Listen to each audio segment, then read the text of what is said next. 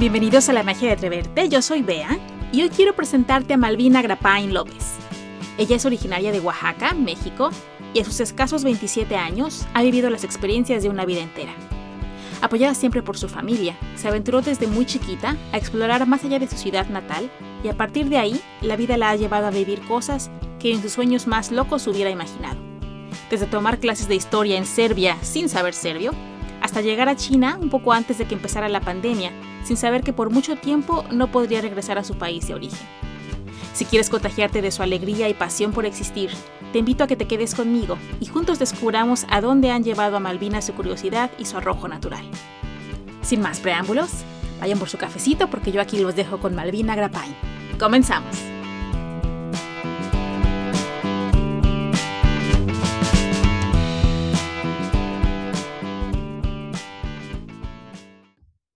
Hola Malvina, pues bienvenida, muchísimas gracias por estar aquí, estoy muy emocionada de tenerte. Gracias, gracias a ti por la oportunidad. Yo te conocí a través de una entrevista chiquitita que te hicieron en Instagram de una chica que vive en Australia y dijo, les presento a esta mexicana que ahora está aquí en Australia y tú contaste ahí tu experiencia de estar trabajando eh, en, China. Y además te tocó la pandemia y yo dije, ay, qué padre que nos cuente la entrevista.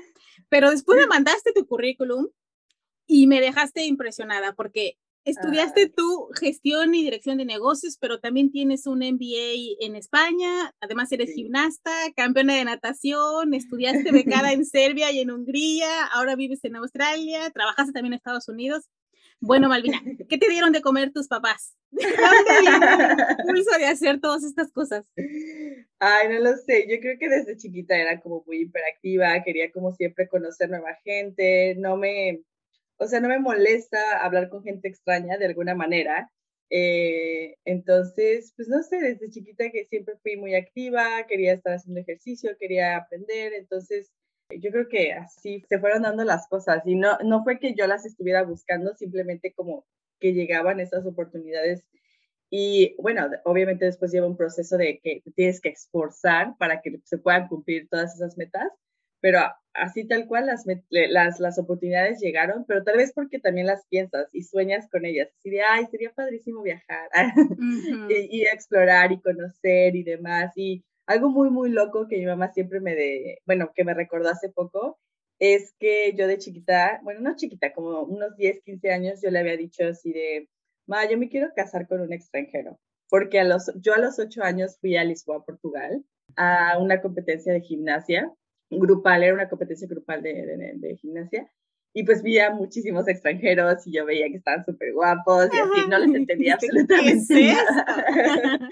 y dije, ¿qué es esto? Es otro universo. Y me acuerdo que regresé y le dije así, bueno, no, yo no me recuerdo, pero mi mamá me, me, me platica que regresé y le dije, ma, yo me quiero casar con extranjero, yo me quiero casar con extranjero. Y así se quedó y pues hace un mes y medio me casé con, con Luke, eh, que es ah, australiano y entonces desde, se decretó. te viste.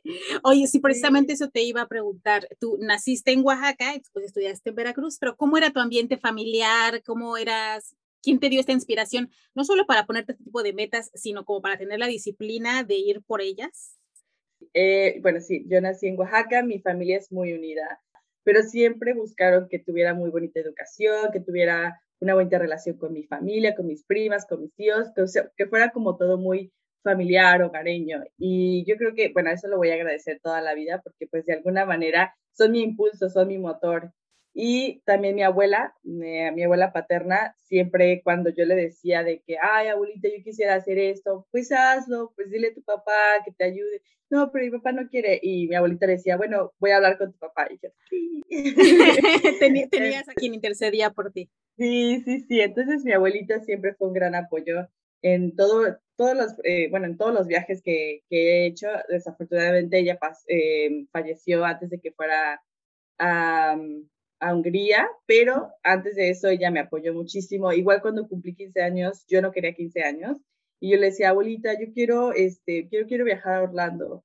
Y me decía, sí, hija, no te preocupes, yo, yo te voy a ayudar. Y de hecho, ella puso parte del de dinero para que yo pudiera viajar a, a Orlando con mis amigos entonces ella, ella también fue una gran inspiración, hasta tengo un tatuaje de ella en mis pastillas con su nombre, porque pues de verdad es, es mucha inspiración y ella siempre me decía, igual que mi, bueno, ahora me lo dice también mi papá, de que siempre tengo que tener los pies bien plantados en la tierra y la mirada en las estrellas. Entonces, mm. siempre me lo decía y me causaba mucha, pues como mucha energía. Decía, sí, sí, yo puedo soñar muchísimo, pero pues siempre tengo que estar con mis raíces aquí en la tierra. Oye, vi ahora de, de, los viajes que mencionas, vi que te fuiste de intercambio a Serbia y después a Budapest, siendo muy jovencita, como 17 años.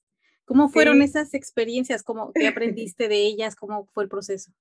Cuando yo tenía 17, bueno, tenía 16 años, eh, mi papá me platicó que uno de nuestros primos se había ido de viaje a Canadá. Entonces yo, yo me quedé con esa curiosidad de cómo, cómo es eso de viajar a Canadá y estudiar, o sea, cómo se hace eso, ¿no? Entonces mi papá obviamente también me ayudó a investigar, ver qué agencias, ver en qué grupo, ver, ver todo, todo eso. Eh, al final encontramos un, un, este, una, pues sí, una compañía que se dedica a hacer intercambios culturales. Entonces empezamos a hacer entrevistas, empezamos a ver cuáles eran las oportunidades, los precios. Y cuando vimos los precios, bueno, mi papá solamente se hizo para atrás. ok, no por ahora. Sí, de hija, no, pues lo siento, no se va a poder.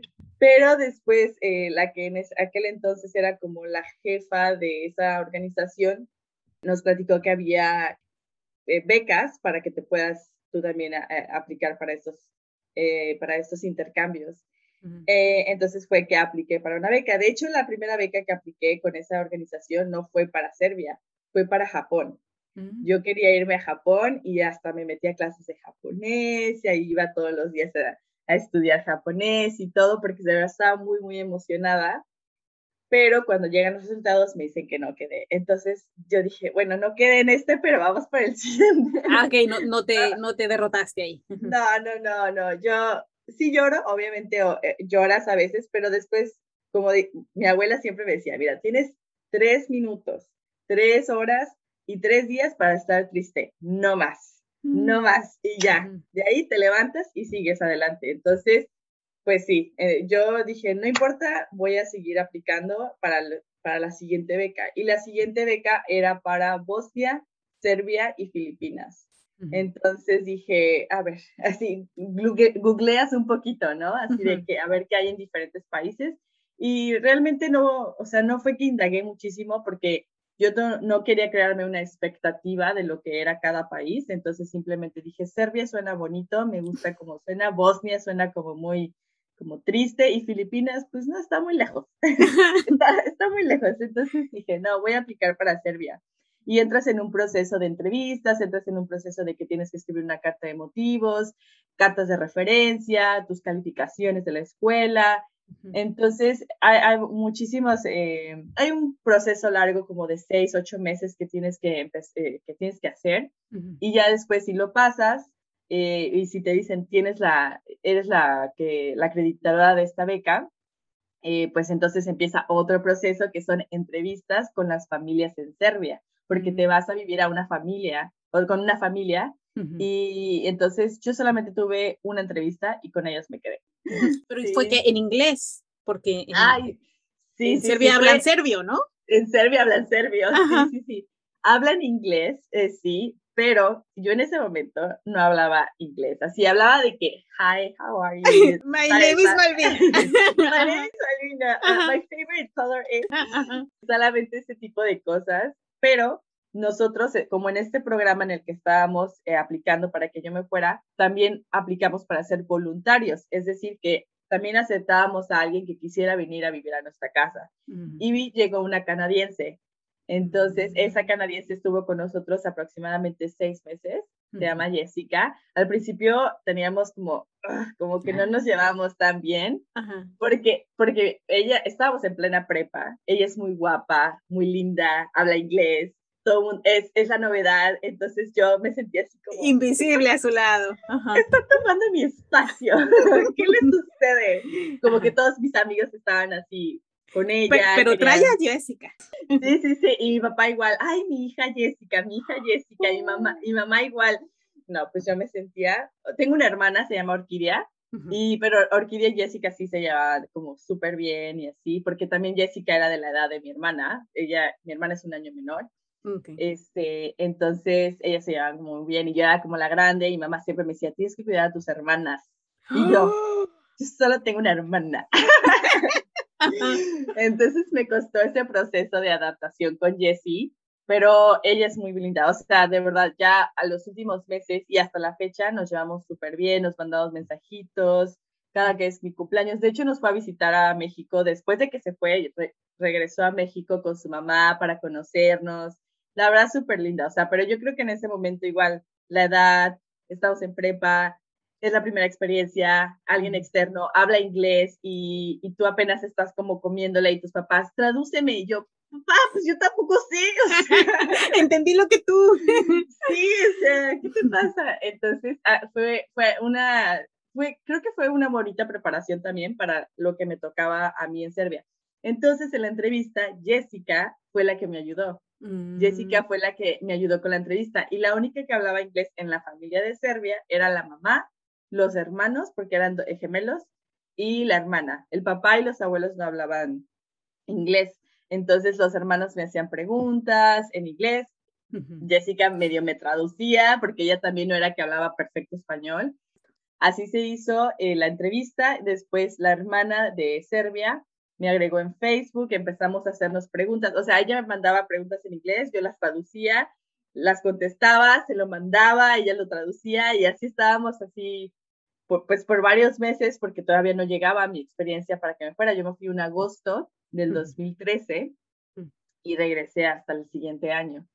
Y, y, ya llegar allá fue igual, toda una, toda una experiencia, el vuelo más largo de, de, mi vida. Bueno, no fue tan largo porque ya había ido a España antes, pero sí estuvo súper largo, llegué muy emocionada. Yo llegué y lo, cuando vi a la, a la mamá, yo solamente le dije, mamá, porque en hay, un, hay un campamento que te hacen antes de que tú estés con la familia y te explican, esta es tu nueva familia. Si tú les quieres decir mamá, papá, hermano, abuelo, lo puedes hacer. O sea, no, no, te, no te preocupes, porque ellos también ya era, habían sido voluntarios, ya sabían lo que es tener a una chica extranjera ahí. Entonces, pues ya llegué súper contenta, mamá, papá, eh, y al principio, pues obviamente es difícil, ¿no? La comunicación muy, muy poquita, eh, casi, casi que yo les tenía que decir, tengo hambre, ¿sabes? ¿Dónde voy a dormir? Todas ellas. Sí, sí, y, pero también un choque cultural muy grande porque pues es una, es una cultura que, que tal vez es un poco más open mind, lo, a comparación de lo que es tal vez no en México, pero tal vez en mi familia, y había cosas que yo me, yo me les quedaba viendo así de, pero ¿por qué me están diciendo todas estas cosas? Eso no se puede hacer. ¿Pero cómo qué? Bueno, la primera que me dijeron fue como de, mira, si vas a tener un novio, no lo queremos en la sala, en la cocina, llévatelo a tu cuarto. Cuando en, mi, ah. en México, o bueno, al menos mi papá me hubiera dicho en la sala y que esté tu hermana y tu mamá vigilando. Ah, o sea, esas cosas, o luego de que, mira, si vas a tomar eh, alcohol, si vas a salir de fiesta, bien, excelente, no hay problema, solamente nos avisas, eh, puedes llegar a una hora decente, pero aquí en la casa nada más no vomites, o sea, pero puedes llegar, o sea, ¿sabes? Y era así como, ¿qué? Mi papá pasa por mí a las nueve, si yo tengo, huelo tantito alcohol me mata, entonces ese, era como ese tipo de cosas y también me tocaba ir a la prepa, entonces yo pensé que nos iban a llevar en el cochecito, porque mi mamá siempre es de que nos lleva a la escuela en el coche y nos recoge al final, ¿no? Pues no, tuve que, tuve que tomar el autobús. Digo, yo sé que hay mucha gente que lo hace, pero yo no estaba acostumbrada de que me cuidaban mucho en todos aspectos, entonces mi mamá recoger y traerme, ahí estaba puntual, o sea, no me dejaba ni siquiera a veces salir a comer con mis amigas porque decía, no, es que tú tienes que hacer otras cosas, tienes que estudiar, tienes que no sé qué, bla, bla, bla, bla. Entonces, mm. de repente como que de tener esa libertad me costó, ¿sabes? O sea, porque estás tan acostumbrada que dependes tanto de alguien que cuando estás libre ya no sabes qué hacer con esa libertad. Igual la libertad financiera fue un problema porque esa beca cubría muchos gastos y también te daban un, un dinero a, a ti para que pudieras como gastarlo entre, pues en, en, ese, en ese tiempo. y pues yo no quería gastarlo porque no sabía cómo manejar el dinero. Yo decía, mm, es la primera vez como que tenías dinero que podías usar. A mi merced, o sea, yo podía hacer lo que yo quisiera con ese dinero. Yo, si compraba un pan, me decía, ay, no, ya no, ya no podía comprar nada en toda la semana porque ya me compré un pan. Y luego mi, familia de Serbia pensaba que no tenía dinero o que no me alcanzaba y hasta ellos me decían, ten dinero, o sea, ellos me daban de su dinero y yo, no, no, no, no, no, o sea, sí tengo dinero y me decían, pero, pero, ¿por qué no lo usa?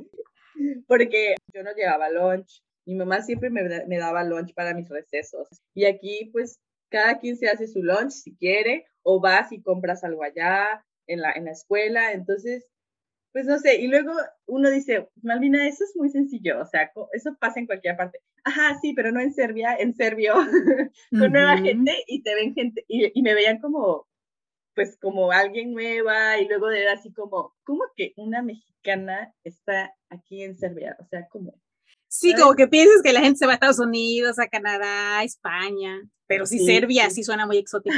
Exacto, entonces pero ya después vas agarrando el ritmo, poco a poco vas teniendo una que otra amistad. Eh, me metí a las clases de español para tener amigas, porque de verdad, sé, o sea, mi poquito inglés y luego serbio, pues nada. Entonces, en esa escuela que yo estaba, era una escuela de arte. Eh, había idiomas, había música, había deportes. Entonces yo me metí a todas las clases de idiomas, a francés, a italiano, a inglés, a serbio y a español. Y esas eran como mis clases eh, como extras, porque también tenías historia, filosofía y demás. Entonces, este, pero, ¿Pero esas clases eran en inglés? No, todo es en serbio. ¿En serbio? ¡Ah! No me imagino tomar clases de historia en serbio. Ay, no, no, no, no, no, no. el maestro solamente se me queda viendo como, ¿qué haces aquí? O sea, yo trataba de poner mucha atención, o sea, no entendía nada, pero yo trataba siempre de escuchar. Por ejemplo, si veía que escribía algo en el pizarrón, lo escribía en mi libreta. No sabía ni qué significaba, pero yo lo escribía porque decía, ah, tengo que aprender de alguna manera. Entonces, pues así lo empezaba a escribir y todo. Y en las clases de español, pues obviamente las chicas ya hablaban un poco español, ya estaban un poco avanzadas, y ahí fue que creé un bonito grupo de amigas, de Yena, Nina, Alana, entonces, y, y, hasta la fecha igual, seguimos en, contacto y nos hablamos en español, o sea, no hablamos en mm. serbio entre nosotras, hablamos en español, porque ellas hablan español perfecto, y era muy fan de Rebelde, o sea, siempre me decían, güey, ¿viste Rebelde? Y yo, sí, ¿no? sí, súper fan, y aparte dieron un concierto en Serbia y yo fui, no sé qué, y yo, ¿qué? Mm. ¡Qué locura! O sea, que sabías más, sabías más de novelas que yo. Oye, y este tipo de intercambios eh, buscaban qué, que como que la expansión de su contexto, o hermandad como cultural, o qué es lo que el objetivo de estos. Bueno, el objetivo de esta organización es que sea un intercambio cultural, o sea, sí, más que el que tú vayas a aprender eh, o que sigues practicando tu prepa o la universidad, es que sea totalmente cultural, que tú vayas, aprendas de su cultura, compartas tu cultura con ellos, que aprendan uno del otro, que aprendas el idioma, obviamente, y, y simplemente es que, que tú tengas más armas como ser humano para tú al día siguiente saber salir y decir, ah, yo ya sé esto, o sea, sé esto y no me vas a, ver la cara, ¿sabes? O sea, pero mm. e, es un intercambio muy, muy bonito. Al principio muy pesado, porque te digo, no, no entiendes el idioma, pero después, poco a poco, cuando vas aprendiendo tu idioma, cuando te vas abriendo un poquito más a ellos, porque también tú llegas un poco reservada, no llegas como, ay, sí, ¿cómo estás? Ten, ten todo, ¿no? O sea, no llegas así, este, y, también hay, hay campamentos. Al principio de que llegas, hay campamentos y te van explicando cómo, cómo va a ser el ciclo de, este, de, este, de esta experiencia. Te van diciendo, es como una curva. Tú vas a llegar abajito, sin entender, de repente vas subiendo, subiendo, y de repente vas a bajar porque ya te vas y vas a decir, pero ¿por qué se sintió bien poquito? Y, y entonces tú tienes que empezar a aprovechar desde el minuto uno que estás ahí, porque si tú te esperas a esa curva, que tú llegues a estar muy feliz, lo que te queda va a ser un mes, dos meses y ya vas a decir, pero ¿por qué no disfruté? ¿Por qué no, ¿por qué mm. no hablé más con ellos? ¿Por qué no hice esto y eso? Entonces te van explicando, luego a la mitad de, de, tu experiencia también hay otro campamento, te van, hablan contigo, te dicen cómo vas, que la familia cómo va, eh, cómo te sientes, qué falta, qué, en qué te podemos ayudar, eh, extrañas a tu familia en México, vamos a escribirles, vamos a hacer esto, vamos a hacer el otro. Y también en, esa, en esos campamentos te explican que es mejor que no hables con tu familia en México al menos los primeros dos, tres meses. ¿Por qué? Porque normalmente llegas y lo único que quieres estar es en el celular, platicando con tus amigos de México, platicando con tu familia de México, en vez de estar viviendo en el presente, en vez de estar comunicándote con la gente que estás viviendo esa experiencia. Entonces, yo sí, yo no hablé con mis amigos y, y, este, y mis papás eh, por tres meses. Yo, yo no, pero tu mamá, ¿cómo aguantaba eso? Imagínate la angustia de cómo le está pasando, cómo estará, está bien. Ay, no, ya después mi mamá, me sentí mal. Después de mi mamá y me platicó que las primeras dos semanas lloraba en las noches, porque pues es un año con una familia que no conozco, con una gente que, que no, no las, o sea, que las conozca no voy a entender lo que me están diciendo no sé si ya comió, no sé si le fue bien en la escuela. Entonces, pues es esa angustia de, de mamá que puedes llegar a tener en, pues, pues cuando tu hijo ya se está yendo, está volando. pero, está, pero estaban contentos, estaban, estaban muy contentos por esta oportunidad. Y mi papá, algo también muy bonito que me decía es que yo era sus ojos. Él siempre quiso viajar a Europa y yo sé que, y yo sé que lo va a hacer, yo sé que lo va a hacer. Yo estoy trabajando también mucho para que él lo pueda lograr, pero, pero en el momento, pues yo fui la que tuve la oportunidad. Entonces me decía, hija, tú eres mis ojos, tú todo lo que estás viendo, yo lo estoy viviendo. Entonces tú disfrútalo, tú disfrútalo y yo lo estoy disfrutando contigo. Entonces, para mí era como, ok, tengo que disfrutarlo, tengo que, que seguir estos eh, consejos para que yo pueda disfrutar, para que yo pueda aprender, para que yo pueda hacer, para que ellos puedan sentir que valió la pena todo este este sacrificio, este, pues también es un sacrificio para ellos. Al final de cuentas, que sea una beca o no una beca, eh, también ir a México para las entrevistas, ir a México para sacar la visa, este, quedarse ahí unos días. Eso también es, es, parte del sacrificio, es parte del proceso y ese dinero no, no, te lo, no te lo pagan ellos, uno lo tiene que también sacar de, pues, del bolsillo. Sí, era un esfuerzo de todos, pero mira que llevabas como tipo una carga, digamos, tú disfrutarlo, pero era una carga positiva, porque te animaba a de, tengo que vivir esto al máximo porque todo el esfuerzo que está haciendo mi familia, pues tengo que sacarle todo el mayor jugo, ¿no? y luego ya regresaste, te graduaste tú en, en, Veracruz, acabaste tu carrera y después de ahí viene la idea de irte a China o cómo salió eso? Bueno, de hecho, bueno, yo cuando después de que regresé de Serbia, ajá, eh, yo dije, me tengo que volver a ir y me fui a, me fui a Budapest por intercambio de una de las, de las universidades. Y estando en Budapest, yo conocí a un chino y vi, de hecho vivía con el, con el chino, viví como un mes. Eh, vivíamos en, un, en, el mismo departamento. Él estudiaba medicina y yo estudiaba pues eh, este, economía y demás. Entonces ahí empezamos a hablar un poquito y era muy lindo, era muy atento, entonces, pues me, decía, no, es que en China no sé qué y Beijing no sé cuánto. Entonces, como que desde ahí, como que fue la primera vez que sonó China en mí, ¿sabes? O sea, yo no, antes, pues lo escuchas tal vez en la, en la, en la televisión o lo ves en las, en las redes sociales, pero, pero pues no es como que, ¿sabes? que tengas esa información a, primera mano. Entonces, ya hablando con él, pues eh, ya fue la primera vez. Después, no sé qué le pasó, pero se tuvo que regresar a China y así, y así lo dejamos. Después, eh, otra amiga, eh, cuando yo estaba en Budapest, me platicó que ella había sido niñera en Francia. Y yo dije, ay, oye, qué padre, y qué, o sea, ¿y qué haces o qué, no? Digo, no, pues cuido a los niños, estudio un poco de francés, también trabajo en otras cosas, si quiero, paseo, me, si la familia este, se va de viaje, a veces me llevan, y yo así de, oye, qué padre. no suena mal.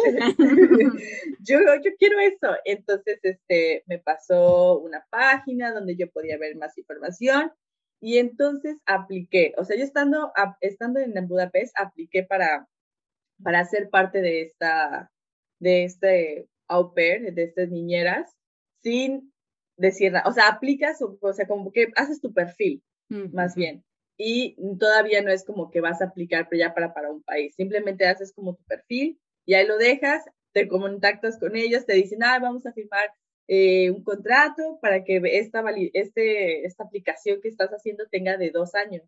Y yo así de, ah, ok, está bien. Entonces, este, lo firmé y demás y pasó. Pero pues yo seguía en Budapest, yo seguía viviendo mi experiencia en Budapest, este, con mis amigos y demás. Y ya después me regreso a México, le platico a mi papá de que, ah, mira, esta, esta experiencia que, que vi, mi papá, no, no te vas a ir porque tienes que graduarte bien de aquí, tienes que tener dinero para irte. O sea, porque sí, o sea, tuviste tu beca en, en Budapest, qué padre, ¿no? Pero ese dinero no cree, o sea, como te llegó porque te lo tenían que dar porque era una beca, pero ahora tienes que tú generar tu propio dinero para que tú te puedas ir, porque esto no, no es que te van a pagar todo, o sea, tienes que trabajar para que te paguen al mes, ¿no? Y así. Entonces dije, ok, ok, voy a, voy a empezar a trabajar. Entonces fue que busqué trabajo en México, este, empecé a trabajar, eh, empecé a generar dinero y ya llegó un momento en mi vida personal que yo estaba como, no sabía qué estaba pasando. Entonces dije, necesito irme, o sea, necesito... Cambiar de aire. Cambiar de aires, exacto. ¿Cuántos años tenías? Tenía 23 años y estaba en Facebook y de repente vi un anuncio de los de mm, Au Pair y dije, ay, sí es cierto, ¿qué habrá pasado con eso? Entonces me fui a mi correo y empecé igual a, buscar el correo de eso y no me había dado cuenta que hace como una semana antes me había llegado un correo diciendo que, oye, tu aplicación va a expirar pronto. Si quieres ir, o sea, si deseas esta oportunidad de hacer au pair, ah, debes de aplicar antes de tal fecha. Entonces ya fue cuando Mm, sin decir, ay, sí, sin decirle a mis papás, porque mi papá ya me había dicho que no. Y yo en ese momento, yo también, pues, eh, con mis amistades me decían, ¿por qué te vas a ir a China? O sea, ¿qué? O sea, ¿por qué? Entonces dije, lo voy a hacer como underground y, y, a ver qué sale. Entonces empecé a aplicar, me hicieron entrevistas, tienes que hacer un video, eh, tienes que hablar sobre ti y demás, todo tiene que ser en inglés y ya mandas toda esa, esa información. China te acepta, bueno, la, la, compañía en China te acepta y te dice, bueno, vamos a empezar con el proceso de entrevistas. Entonces eso, pues ya, yo ya me lo sabía. ya tengo experiencia en entrevistas. Toda una experiencia. Y, este, y me entrevistó una familia al principio. Qué cosa súper extraña y rara. Era de Wuhan. Y ya sabes que en mm. Wuhan empezó lo del virus.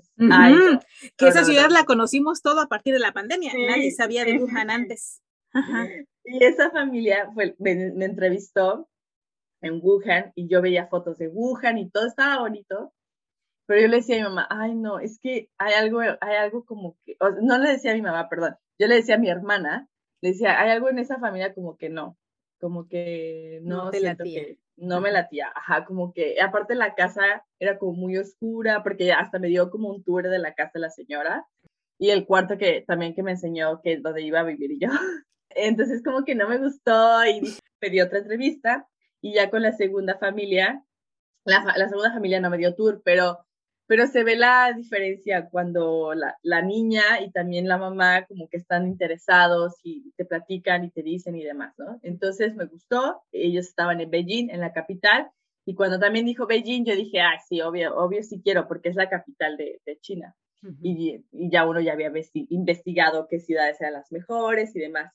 Y entonces, pues ya me fui, este, bueno, me dijeron que sí, y la señora de, de China me dijo, yo te quiero lo antes posible. Estábamos en febrero, cuando hicimos la entrevista, y él me dijo, yo te quiero lo antes posible. Y yo así de, ¿qué?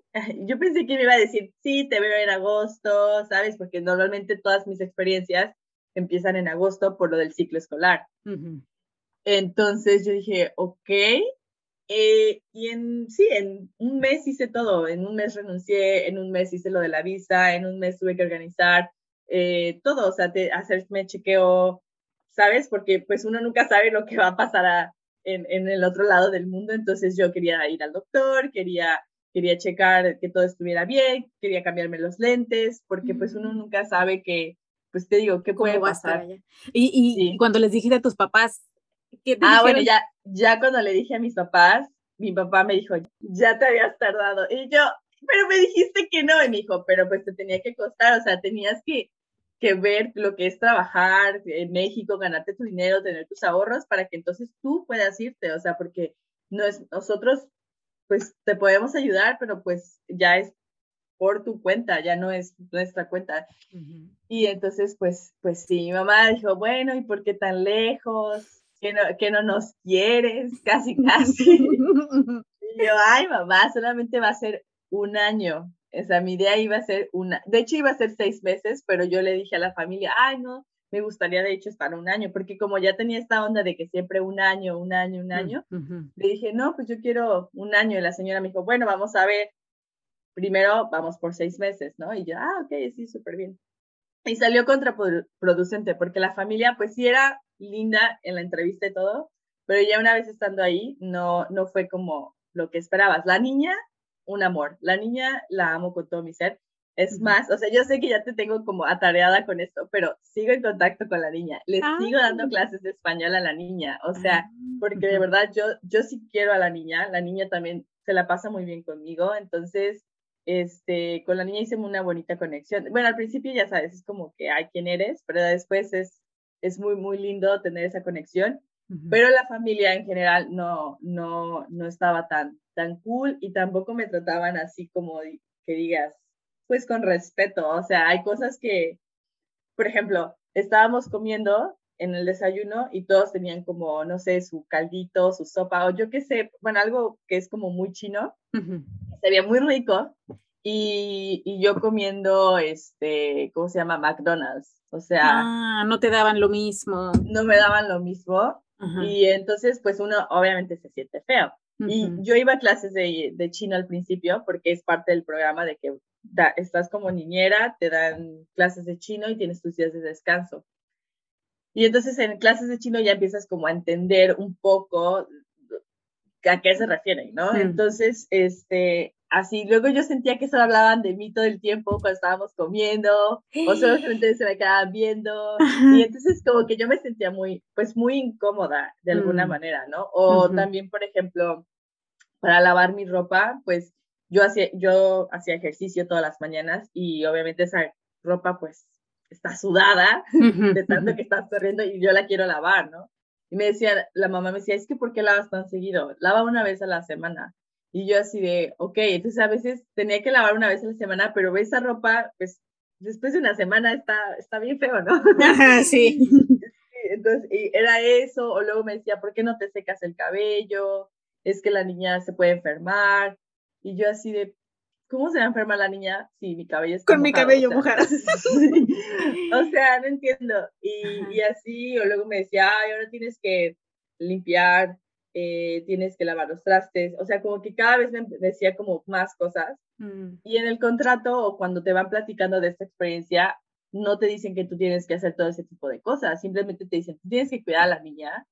La familia es responsable de hacer sus actividades como siempre. Tú eres responsable de la niña y si, y, si la mamá te dice que tienes que dar como clases español o inglés, ok, ¿no? está, está, está bien. Y, y, eso, eso a mí sí, pues me gustaba, ¿no? Darle como un poco de clases de inglés. Ayudarle, no, no clases de inglés, porque le ayudaba a, dar, eh, a, hacer sus tareas de inglés. Mm. Y las clases de español, pues sí se las daba, pero pues este, también fue un, un challenge porque pues o sea, sé español, pero pues no soy, no tengo como la preparación para ser una maestra. no es lo mismo. Y, y para una niña, ¿sabes? Entonces la mamá sí era de que tienes que hacerme un plan de estudios a la semana, tienes que decirme todo lo que van a aprender, tienes que decirme todo lo que Ann dijo, eh, si ella este, hizo algo extraordinario, lo tienes que grabar, y si no sé qué, o sea, muchas cosas, ¿no? Y mm. Entiendo que es parte de la cultura, pero también, o sea, ya cuando lo empecé a externar con otra gente, en este caso con mi esposo, que lo conocí gracias a la niña, mm, porque ella iba a un kinder de internacional y Luke, mi esposo, era el, su maestro. Entonces, ah. cuando yo le iba a dejar a la niña, lo veía ahí, ahí, en el kinder, fue que, que lo conocí, él estaba dando clases a, a Anne en el kinder y pues yo cuando la iba a recoger o cuando la iba a dejar, pues ahí cuando es cuando le daba el visto bueno. Mira, hasta ibas más coquetona a dejar. Sí, y yo así de, hi. I'm Malvina. I'm Malvina. Y ah. este, pero él, él como que no me peló. Pero entonces con él comentaste estas cosas que vivías en la casa y que no eran normales. Exacto, y entonces él me dijo, ¿sabes qué? Yo creo que te tienes que salir porque todo eso que están haciendo no, no, no está bien y yo he escuchado que te, deberían de pagar lo triple de, de, lo que te están pagando, porque a mí me pagaban, bueno, no sé cuánto sea en, en, pesos, en dólares, pero en yuanes eran dos mil, dos mil yuanes. entonces, a comparación de lo que uno debería de estar ganando en China, eso es absolutamente nada. ¿no? Ah, ¿Eso no venía como por contrato cuando tú te ibas? Sí, sí, sí, sí iba por contrato, pero lo, lo, que yo le platicaba tanto a él como a otras, a otras personas, de hecho, bueno, sí me acuerdo más o menos, dos mil, dos mil dólares, eh, perdón, dos mil yuanes en pesos mexicanos suena agradable, o sea, es, es, un, es, buenita, es buena cantidad, pero algo que yo no llegué a dimensionar o que no llegué a pensar es que voy a un país que es primer mundo de alguna manera, que todo es más caro, que la vida e, es diferente, entonces ese dinero no me iba a alcanzar, mm, ¿sabes? Ese dinero, aunque, aunque para mí fuera mucho dinero cuando lo, lo conviertes a, pesos. Para el costo de vida ya no, no servía. Exacto, para el costo de vida no, no servía. Entonces, y sí, o sea, yo, yo llegaba al fin, fin, de mes arrastrando, o sea, ¿sabes? O sea, no, no, y no era que gastara mucho, porque yo soy una persona que no gasta mucho dinero, o sea, transporte, comida, aparte, ajá, como la familia no me daba la comida como, ¿sabes? La misma comida que ellos estaban comiendo, pues yo tampoco quería comer McDonald's, entonces le dije, ¿sabes qué? Yo no quiero McDonald's, o sea, yo quiero comer algo más saludable. y, y, como que se pusieron así de, pues, ¿qué quieres? Entonces dije, no te preocupes, yo me lo voy a comprar solamente ya no me des McDonald's, ¿sabes? Entonces ya era como el gasto de la comida, este, luego pues yo también quería salir en las, en las tardes o en las noches, cuando ya estaba libre, bueno, entre comillas, porque la familia decía, a las 11 se cierra esta puerta, o sea, y ya no puedes, ya no puedes pasar, y ok, están en su derecho, es su casa y yo estoy llegando a su casa, soy una intrusa, ¿no? Pero pues, pues a veces era como, ¿cómo? Y, y, también tenía un día de descanso. Y eso en el contrato, no, del contrato decían de que tenías dos días de descanso. Y la familia me dijo, no, tienes un día de descanso y es viernes, porque sábados y domingos tienes que estar todo el día con la niña. Y yo así de, o sea, amo a la niña, pero de repente es como... Sí, necesitas respirar tantito. Necesito dormir. Oye, y entonces, pero entonces ellos cuándo estaban con su hija? Pues el papá trabajaba todo el tiempo, eh, la mamá decía que trabajaba, pero siempre estaba en la casa o ella era la que nos llevaba. Por ejemplo, si Anne tenía clases de cocina, teníamos, ella nos llevaba a donde teníamos que ir y ya en la clase de cocina normalmente es la mamá y el niño, pero en este caso era yo y Anne. y, las, y las otras niñas y los, y los papás con, con sus hijos. Y ella pues se iba, o sea, no sé a dónde se iba, pero se iba. Ya me decía, eh, me llamas cuando, cuando ya estén a punto de terminar. Y ya, ya le marcaba, ya, ya, ya vamos a terminar. Y ya, ya llegaba y pasaba por nosotros y así. O este, si tenía clases de ballet, nos llevaba y pues, ah, pues hay que ayudarla a que se cambie, a que se ponga el payasito, las medias, de que quiere ir al baño, vamos, corre al baño, regresa, que quiere tomar agua, aquí está tu agua. Yo estoy entrenada para ser mamá ya. sí, claro, tú eres como la mamá sustituta. Sí, y así, entonces, pues ya eh, lo empecé a externar pues con Luke y Luke me dijo, Luke y otros amigos me dijo, pues sabes que pues salte, o sea, es que eso que están haciendo pues no, no está, no está padre, no te sientes cómoda, no te tienes que quedar solamente porque te sientes mal por la niña, porque eso es lo que decía, es que, ¿y la niña? ¿Qué voy a hacer? Yo no quiero que juegue sola, o sea, no sé, como que me daba mucha... Pues ternura de la niña. Sí, sí, sí, decía, ¿y qué va a hacer la niña? O sea, que, porque la mamá era así de, ay, estoy ocupada por estar en el celular viendo videos, y es como de... Mm, tantita atención a tu hija. Sí, sí, y entonces, este, pues sí me daba como mucha lástima, en ese aspecto y, pues yo como que no quería dejarlo, pero pues ya después Luke en ese día pues estaba trabajando, pero unos amigos me dijeron, vamos por ti, haz tus maletas. Y yo así de, como ya, allá como ya, o sea, me voy a salir de contrabando y así. Y este, me dijeron, sí, ya, este, vamos por ti.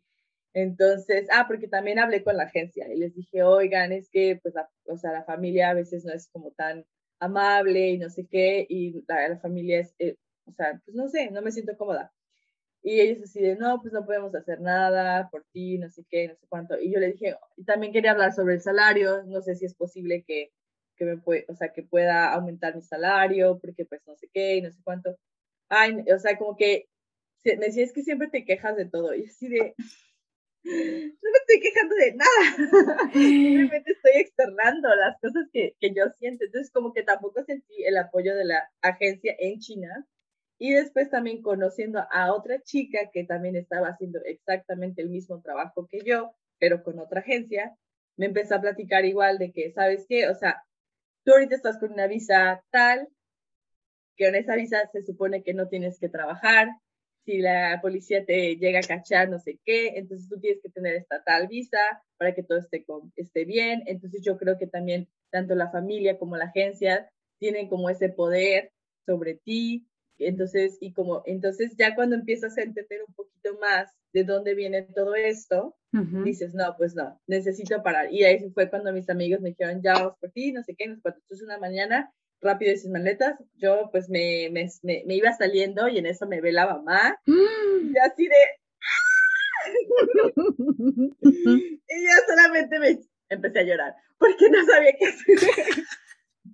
¿Qué hago? ¿Qué hago? ¿Qué hago? Y yo, perdón, me tengo que ir. Y así de, ¿qué pasa? Y entonces el señor todavía también estaba en, esa, en la casa, no se había ido a trabajar. Y el señor se, se, enoja muchísimo, pero no me, o sea, no conmigo, empieza a decirle cosas a la señora así como, Mm, no sé, qué le dije que le dieras de cenar. Te dije, te dije, porque ¿por qué la tratabas así? Entonces, súper enojado. Y yo así, el señor le decía, no, como perdón, en serio, perdón. O sea, el señor era amable donde, dentro, o sea, porque el señor apenas sí cruzaba palabra conmigo, pero cuando ah. cruzaba palabra era muy amable, era como, ay, ¿cómo estás? ¿Todo mm. bien? Sí, todo bien. Pero pues él no es el que estaba como eh, hizo el contrato, no es como el que me decía, tienes que cuidar a mi niña, tienes que hacer esto. Y el señor solamente así como que le empezó a decir cosas, la señora le, habló a, la agencia de que esta niña se está yendo, que no sé qué, y la agencia así de no podemos hacer nada, o sea, porque, ajá, o sea, si ellos también, bueno, lo que me platicó una amiga, su teoría es como si ellos hacían así como que le llamaban a la policía o algo así, también su, su, teatrito se les iba a caer, porque yo estaba con una visa que no era, y no era la única chica, había mucha gente que está en esa, en esa compañía con esa visa haciendo lo mismo y así, entonces como que no, yo siento que no les convenía y también mi amiga me decía, pues no les convenía. Y ya, entonces yo me fui, estaba ahí en el elevador esperando con mis maletitas, con mis amigos. entonces, perdón, no te despediste de Anne. Ah, a, a Anne una, una, este, cuando mis amigos me dijeron, vamos a pasar por ti, una noche antes, yo hablé, con Anne, o sea, le dije así como, ah, ya no te voy a ver, te voy a extrañar mucho, pero cualquier cosa que necesites, ah, porque ella tiene celular y tiene, o sea, su aplicación WhatsApp con cualquiera, ¿no? Entonces yo le decía, cualquier cosa que necesites, tú me puedes escribir, no sé qué, y así me decía, ¿dónde vas? Y yo, no, es que me voy a, yo le dije a ella que me iba a regresar a México, porque pues obviamente la mamá en cualquier momento le iba a preguntar a Ana, así de, oye, Malvi te dijo algo y así. Entonces yo le dije, no, este, me voy a ir a México a ver a mi familia, como yo según para sentirme protegida de que no me hicieran nada. y en la niña así de, ah, ok. Y yo, es que extraño mucho a mis papás, extraño mucho a mis abuelos, y así, y ya me decía, ay, y me decía, no, no, no estés triste. Y, y, siempre cuando estaba triste, me hacía así, me hacía piojito. O sea, le enseñé a decir piojito, me decía, no estés ah. triste, no estés triste. Porque, ajá, cuando ella estaba, ella estaba triste, yo le hacía piojito en la panza, le decía, don't be sad, don't be sad. Y ya, entonces, así, o sea, no fue así como tal una despedida, pero solamente le platiqué que me iba a ir a México. Mm, ah, bueno. Entonces ya, sí. Y Luker, pues se me quedaba también como así como bien, porque como tranquila, porque Luker seguía siendo su maestro en el kinder. Entonces, mm. de alguna manera, todavía iba a tener contacto con, con Anne. Entonces, yo siempre, o sea, ya después cuando me salí de la casa, Luke me decía, Anne está, está bien, Este, o luego, ah, ah, ya consiguió una nueva chica, que la está cuidando, que no sé qué, se ve que la chica está, que es bien, que está bien, no sé qué, y así, entonces como que de alguna manera tenía un mm. ojo, tenía un ojo ahí. Y ya, pero nada más, lo último que te quería contar es que cuando estaba en el elevador esperando con mis maletas y mis amigos, el señor sale y me da dinero. Y yo así de, no, no, no, no, no. Y me dice, sí, sí, sí, toma este dinero, no sé qué vas a hacer con tu vida, este, pero ten este dinero. Y me dio el pago del de un mes, o sea, mm, tu liquidación. Ajá, casi, casi, exacto. Y pues sentí bonito y después me sentí culpable y dije, no sé, estoy haciendo lo correcto. Pero ya, me salí y me fui a vivir con Luke. Oye, te fuiste a vivir ahí y después tuviste otro trabajo en China. Sí, después tuve otro trabajo en China. Eh, este, bueno, ya estaba con Luke y Luke me dijo, bueno, ¿qué vamos a hacer? Y yo así, dame tiempo, dame tiempo, vamos, déjame ver qué puedo hacer. Y al principio tuve otro trabajo, antes del que, del que tengo ahorita, de que se llamaba reclutadora de maestros de inglés. Pero igual era, era muy arriesgado porque con, por el tipo de visa que yo tenía y estar como trabajando y que te estuvieran depositando y así, entonces te tenía que darte el dinero en, en, cash y así. Entonces yo le decía a Luke, no, no me gusta. O sea, de verdad estuve creo que ahí como un mes, solamente cumplí un mes y le dije, no, no me gusta no me siento bien. Entonces le dije, bueno, voy a empezar a hacer mi CV. Y me dijo, sí, te voy a presentar a un amigo que, que ha trabajado aquí en China por muchos años, es estadounidense y este, tal vez te pueda ayudar. Entonces él me empezó a decir, mira, pon esto, quita esto, yo creo que esto no va. Yo mandé cinco CVs. Normalmente yo soy de esas personas que se pone una meta, o sea, si digo, solamente voy a hacer tanto, si, si sale, bien, y si no sale, no fue para mí, punto. Entonces mandé cinco CVs, me regresaron mm, dos, dos, empresas, bueno, dos organizaciones, o sea, se contactaron conmigo. Una no se pudo y la otra fue con la que ya, con la que estoy trabajando. Y este, pero me llamaron cuando, o sea, yo mandé los CVs, no me contestaron, como que pasaron, pasó tiempo, no me contestaron, entonces yo le dije, ¿sabes qué, Luke? Se está aproximando el tiempo en el que yo me tengo que regresar a México que mi visa se está expirando, entonces yo creo que me voy a regresar a México.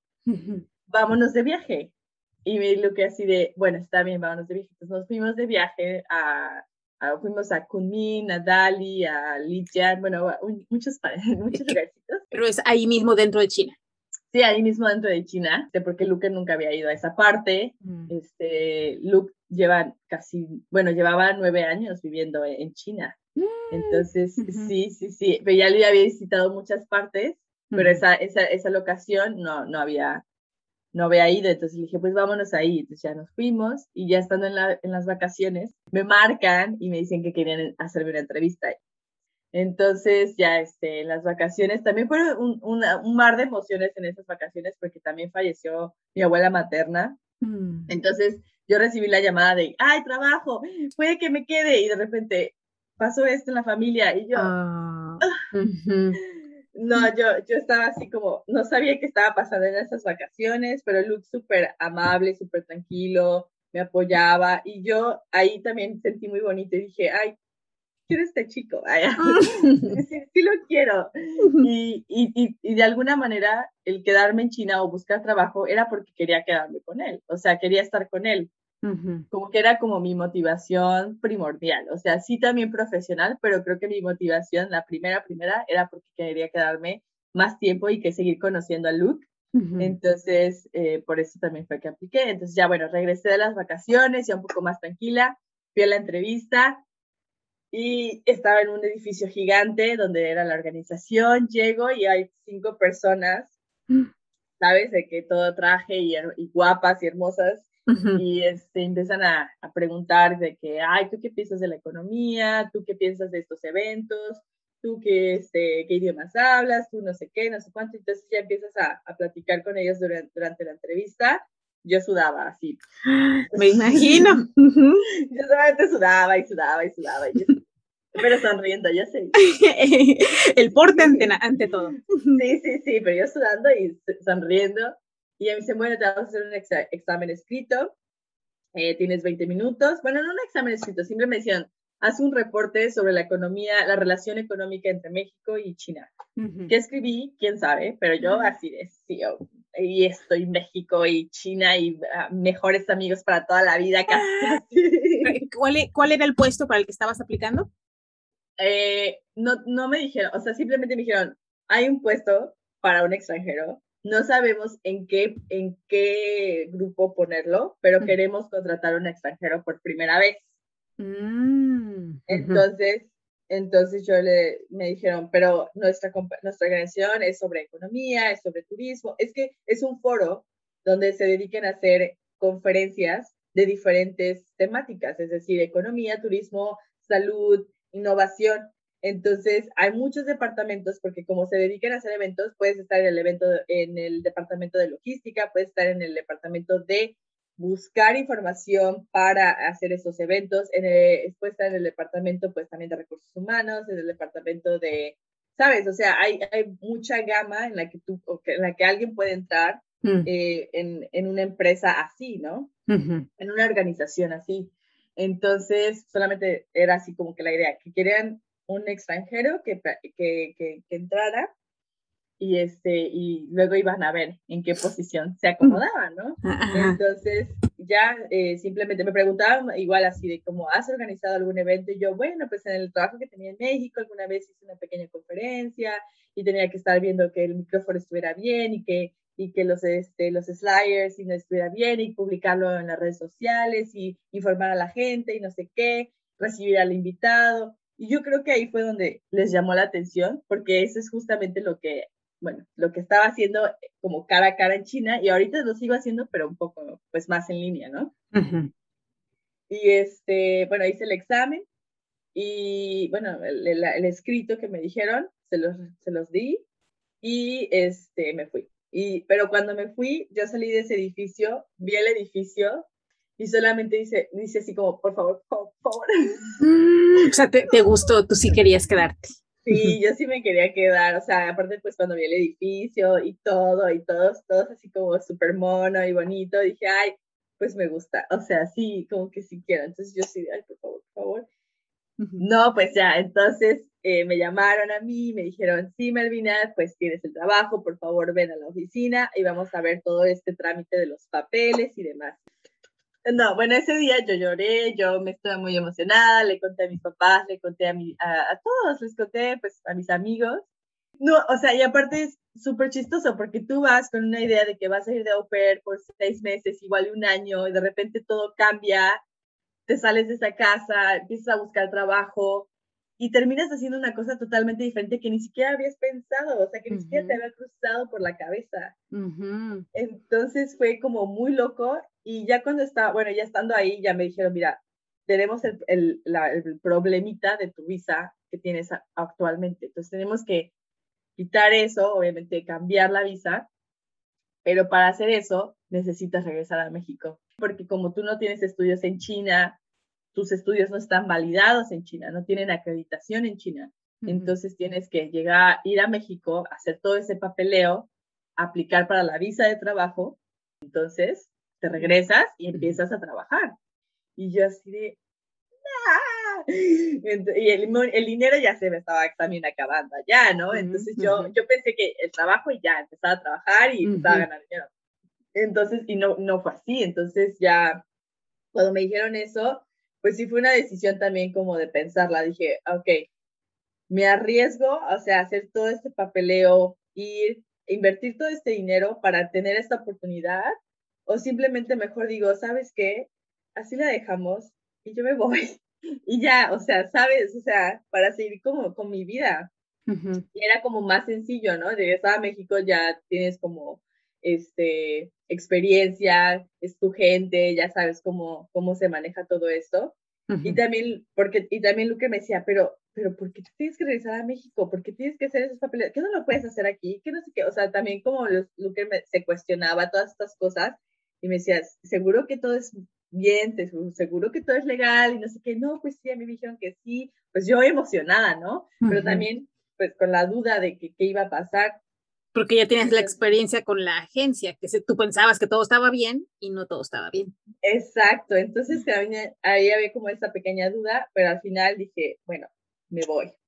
Entonces alisté todo, me fui a México, estuve en la Ciudad de México, mi mamá llegó a Ciudad de México a apoyarme, qué hermosa, qué, qué linda, qué, qué bella. En cualquier, en cualquier visado mi mamá siempre ha estado ahí, siempre a la así, como mm. un soldadito ayudándome. Entonces, de que vamos a gobernación, vamos a la secretaría de no sé qué, a la secretaría de no sé cuánto, vamos a la, a la embajada, de aquí para allá, así todo el día, porque también la, la empresa me dijeron, te vamos a dar de dos semanas a tres semanas.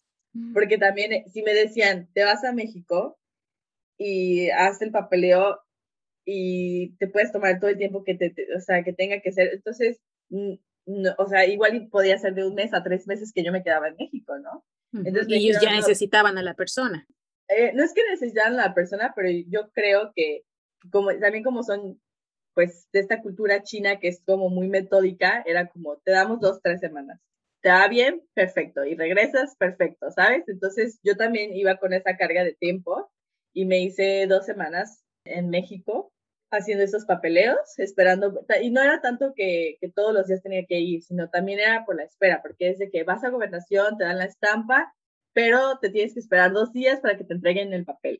o de que ya cerramos, no, venga, ven mañana porque la persona que, está en esa oficina no está hoy, entonces mañana ya.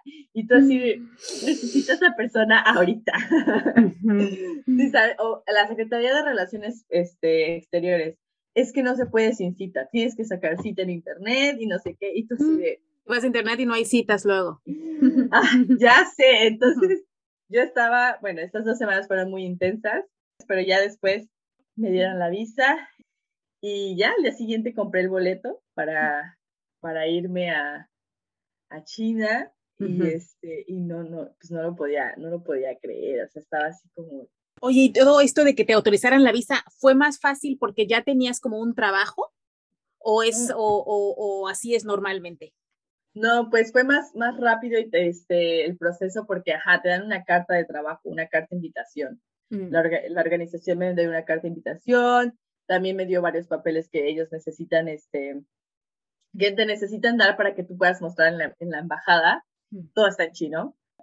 Entonces ellos, ellos pues ya saben lo que, lo que tienen que hacer y este, te dan el contrato. Yo firmé un contrato en chino, pero con traducción en inglés. Entonces también ahí tú lo, tú lo muestras, todos tus certificados, el certificado de la, de la universidad que está legalizado eh, para China, que está legalizado para España, porque también ahí fue cuando hice también lo de mi lo de mi maestría, y, ya, entonces ellos te, te, dicen, bueno, ¿lo quieres? ¿Cuándo quieres que te demos la respuesta? ¿En un día, dos días, tres días, una semana?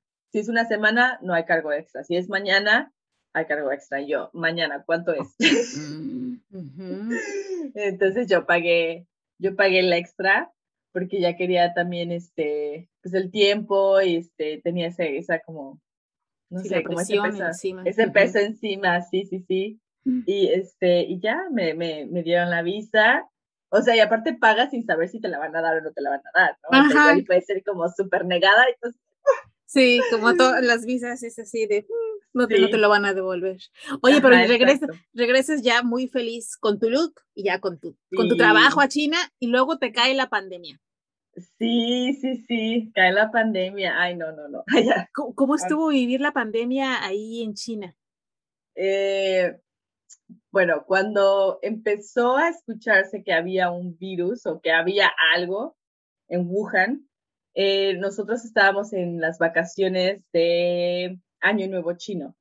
O sea, toda China estaba en vacaciones de Año Nuevo Chino, entonces ahí fue cuando como se empezó a escuchar algo, pero todos estábamos en vacaciones. Luke estaba en Australia y yo estaba en China y yo me quedé con una amiga, una muy bonita amiga, muy, muy linda, se llama Nerea y también con su esposo Diego. Yo me quedé con ellos porque no me, no me quería quedar sola en el departamento.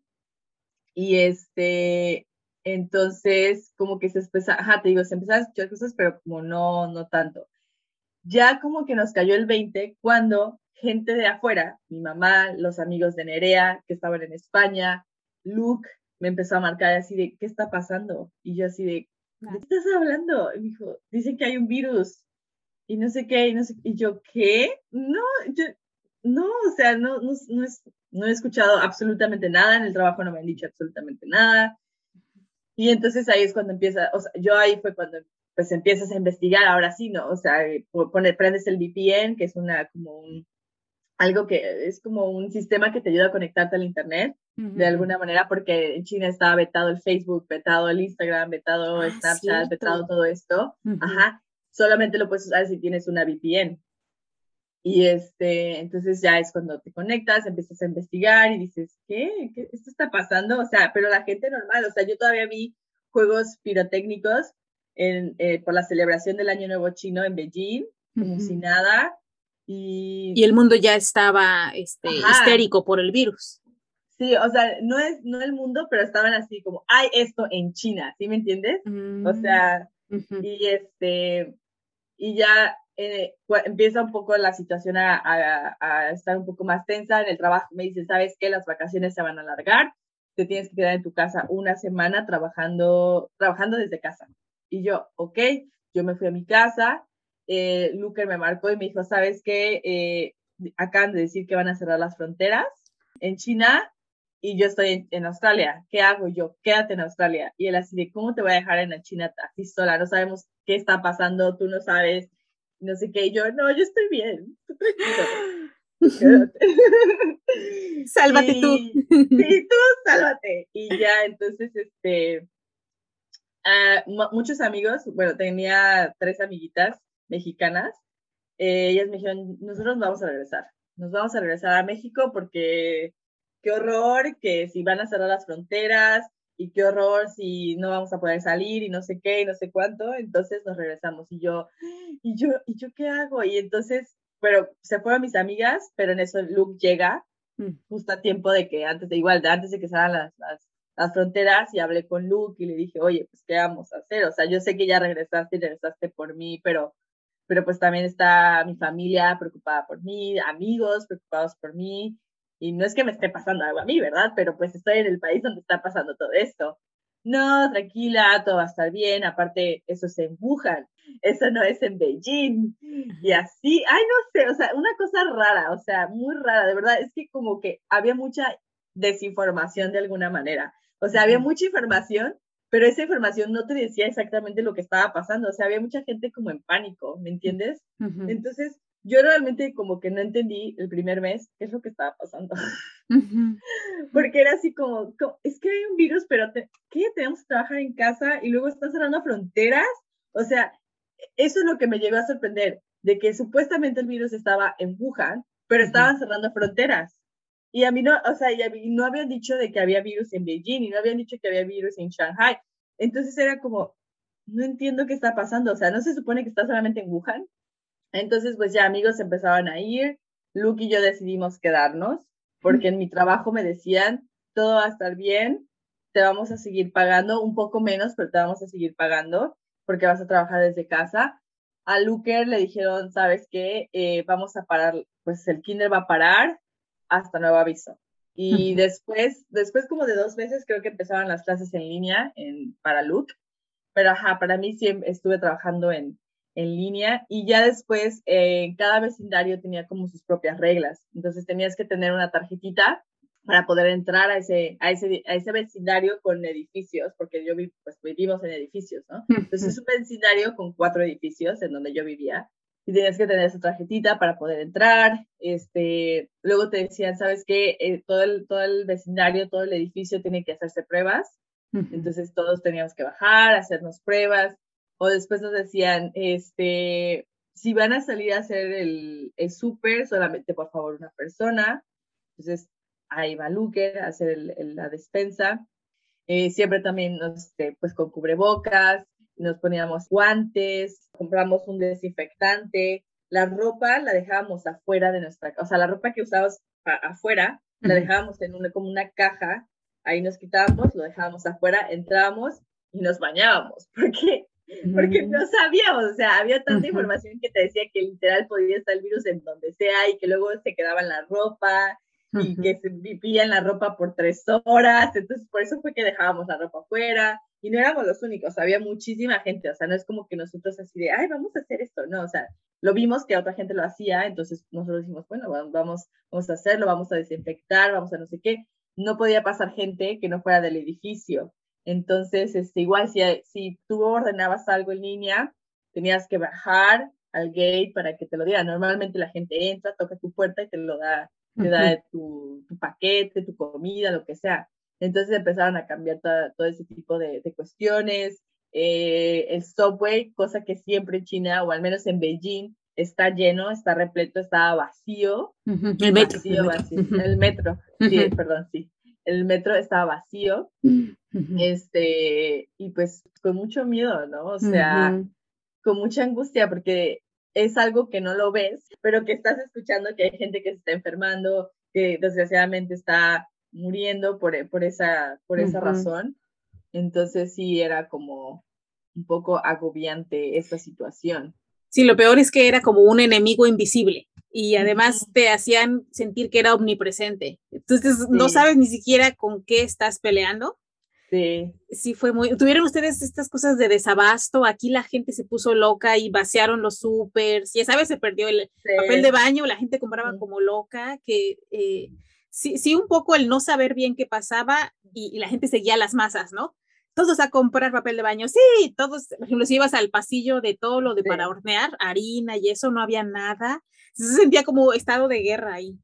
Pues el súper siempre había, o sea, siempre estaba lleno de alguna manera, o sea, siempre había de todo. Lo que no es eh, la sección de extranjero, o sea, la, la sección internacional, que es donde Luke y yo normalmente queríamos, ah, comprábamos y hacíamos nuestra despensa, era lo que estaba como, pues, casi, casi que ya no había nada o de repente ya no había nada.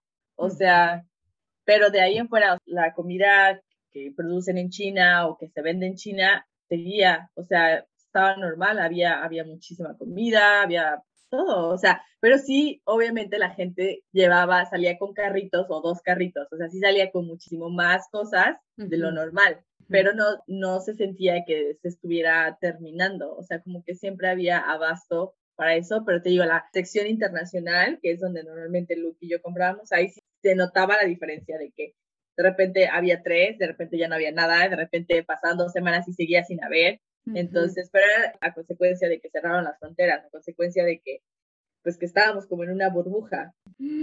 Oye, en alguno de tus videos de Instagram vi que dijiste, si no eres completamente feliz en un lugar, debes moverte y encontrar tu camino. Y si no me equivoco, eso fue lo que los llevó de China a regresarse a Australia. Bueno, regresarse para Luke, en tu caso, irse a Australia. ¿Por qué fue que decidieron darse para allá? Bueno, pues en, en, China, bueno, en Beijing, porque no puedo decir de China, ¿verdad? Puedo decir solamente Beijing, donde estuve viviendo la mayor parte de, de mi experiencia.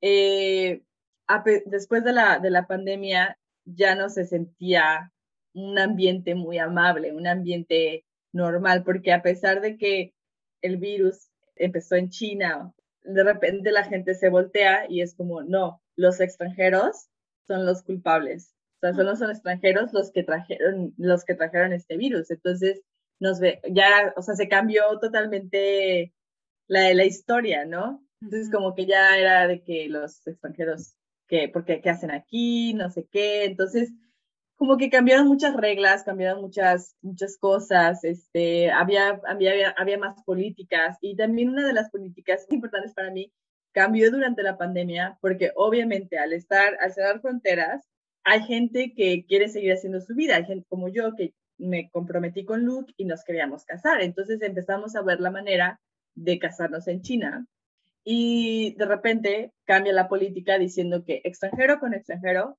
no se pueden casar en China. Y cambió durante este tiempo de la pandemia, ¿no? Entonces, es, yo creo que también es una forma para los, los chinos como prevenir que más gente se esté quedando en su país, ¿no? O sea, sí está padre que estés en tu experiencia, que estés trabajando por un tiempo, ¿sabes? Pero ya cuando te vas a casar también, pues tu estatus puede cambiar en China, tus beneficios pueden cambiar en China. Entonces yo creo que por eso decidieron como poner esa, esa, esa, política y muchas otras políticas, este, no solamente esa, pero esa era como algo muy importante para nosotros porque estábamos en ese proceso de empezar a ser pues una familia Luke y yo. Entonces no pudimos, este, cambiaron esas políticas, estuvimos intentando con la Embajada de México, con la Embajada de Australia, estuvimos viendo si yo en, en, si en Macao o en Hong Kong se podía hacer, pero también tú salir de, de Beijing para ir a Macao y a Hong Kong era, era un tema controversial, ¿no? Era un tema controversial por lo que China y, eh, bueno, China en general está pasando internamente también, ¿no? Con, con estos dos con estos dos lugares, Macao y Hong Kong. Entonces, era si te vas a Hong Kong, ya no puedes entrar a China. Ya vas a Macao, ya no puedes entrar. Entonces, era como, o, sea, ni siquiera era como, ah, bueno, nos casamos en Tailandia, o sea, ya, ¿no? No, te vas a Tailandia, pero ya no puedes entrar a China. Entonces era así como, ah, entonces todo se empezó a volver más una burbuja, más un encierro. Entonces yo creo que la pandemia en sí que estar encerrados y todo eso no fue tan frustrante como el estar en un país en el que tú no puedes ni siquiera, o sea, no te sientes libre, ¿no? estar encerrado en tu cuarto, bueno, va, lo entiendes, pero después de que estás en un país muy padre y no sé qué, que crees que es tu, tu hogar, pero que tampoco te dejen salir de repente, ¿sabes? Es como, pues no se siente padre, no se siente bonito. Y también mi trabajo es, a pesar de que amo ese trabajo, me dio muchas me ha dado muchas oportunidades, eh, como está relacionado a veces con el, con el gobierno de alguna manera, porque es una organización no gubernamental, pero a pesar de todo, eh, dependemos mucho de lo que el gobierno diga. me llegaban a decir en el trabajo, oye, Malvin, no puedes ir a esta zona, no puedes ir para acá, no puedes irte de vacaciones, no puedes salir de Beijing ¿Por qué? Porque ahora hay virus en tal parte y si tú te vas, te vas a poder quedar allá y no sabemos por cuánto tiempo y no sé qué y no sé cuánto. Entonces había cada vez más limitaciones. Cada vez que viene una, unas vacaciones en Beijing, siempre hay, hay brote de virus otra vez. Mm, eh, entonces, o sea, coincidentemente, o sea, igual y sí es verdad, pero coincidentemente de que se acercan las vacaciones y hay virus, entonces el trabajo te dice, ¿sabes qué? Es mejor que no te vayas, es mejor que te quedes aquí en Beijing, es mejor que no sé qué, es mejor, es mejor, es mejor, es mejor, tienes que, ¿sabes? Es altamente sugerido. exacto, exacto, exacto. Entonces, pues ya, o sea, y también Luke tiene nueve años viviendo ahí, entonces Luke dijo, ala, ¿cómo, ¿cómo ha cambiado Beijing? ¿Cómo ha cambiado esta ciudad que tanto amo, que tanto quiero? que ha cambiado para, o sea, no para mal, pero no tampoco para bien. Entonces, y luego pues muchos amigos también empezaron a, decir, ¿sabes qué? Estoy, estoy harta, quiero ver a mi familia, se empezaban a ir, entonces cada vez como que empieza esta más cosquilleo de que, ¿qué, qué hacemos? ¿Qué hacemos? Entonces aplicamos para la visa para Australia, pero ese, también, ese proceso también tomó casi un año, tomó mm. casi un año. O sea, Luke y yo tomamos la decisión en, en el 2021, bueno, en el 2020, a finales del 2020, tomamos la decisión de que sí nos íbamos a ir a Australia y nosotros ya el próximo año ya estamos allá. Empezamos a aplicar en enero y hasta enero del 2022 fue que, que tuvimos respuesta de que sí, sí podía tener la, la visa. Sí, porque todo esto de viajar y ahora que contamos historias de personas que se han ido, en mi caso que llevo ocho años aquí, pero todavía no se da la residencia, sí hay muchas cosas que hasta que no lo vives, no entiendes que todo lleva procesos, que hay burocracia, hay cosas que se afectan, sí, que si no hay staff, que si la pandemia, que si legalizaciones, que te tienen como muy coartado y te sientes atado de manos y, y, sí es verdaderamente frustrante, sobre todo para las personas que nos gusta movernos mucho, normalmente tienes como un espíritu muy libre. Estar limitado por esas cosas, sí, sí, tienes que desarrollar así como mucha paciencia y decir, ok, ok, todo toma su tiempo. Entonces, eso es lo que ustedes vivieron también allá. Sí, sí, sí, tuvimos que tener mucha paciencia y, y también en este proceso también fui muy, muy bendecida, o sea, como te comentaba igual al principio, es que muchas de estas oportunidades se han dado como poco a poco y han llegado a mí de alguna manera, ¿no? Entonces, al tener este trabajo eh, en, en, China, me pone en contacto con muchas embajadas, porque ah, ese es mi, mi, mi, espacio, mi departamento, que yo tengo que contactar diferentes embajadas para invitarlos a estos foros. Entonces ahí fue donde yo empecé a tener contacto con la embajada de Australia, con la embajada de México, y cuando empecé a aplicar este, para este proceso de mi visa, se estaba complicando por lo mismo de la pandemia, por lo mismo de que Australia había cerrado fronteras, que Australia tenía diferentes cuestiones, lo que sea.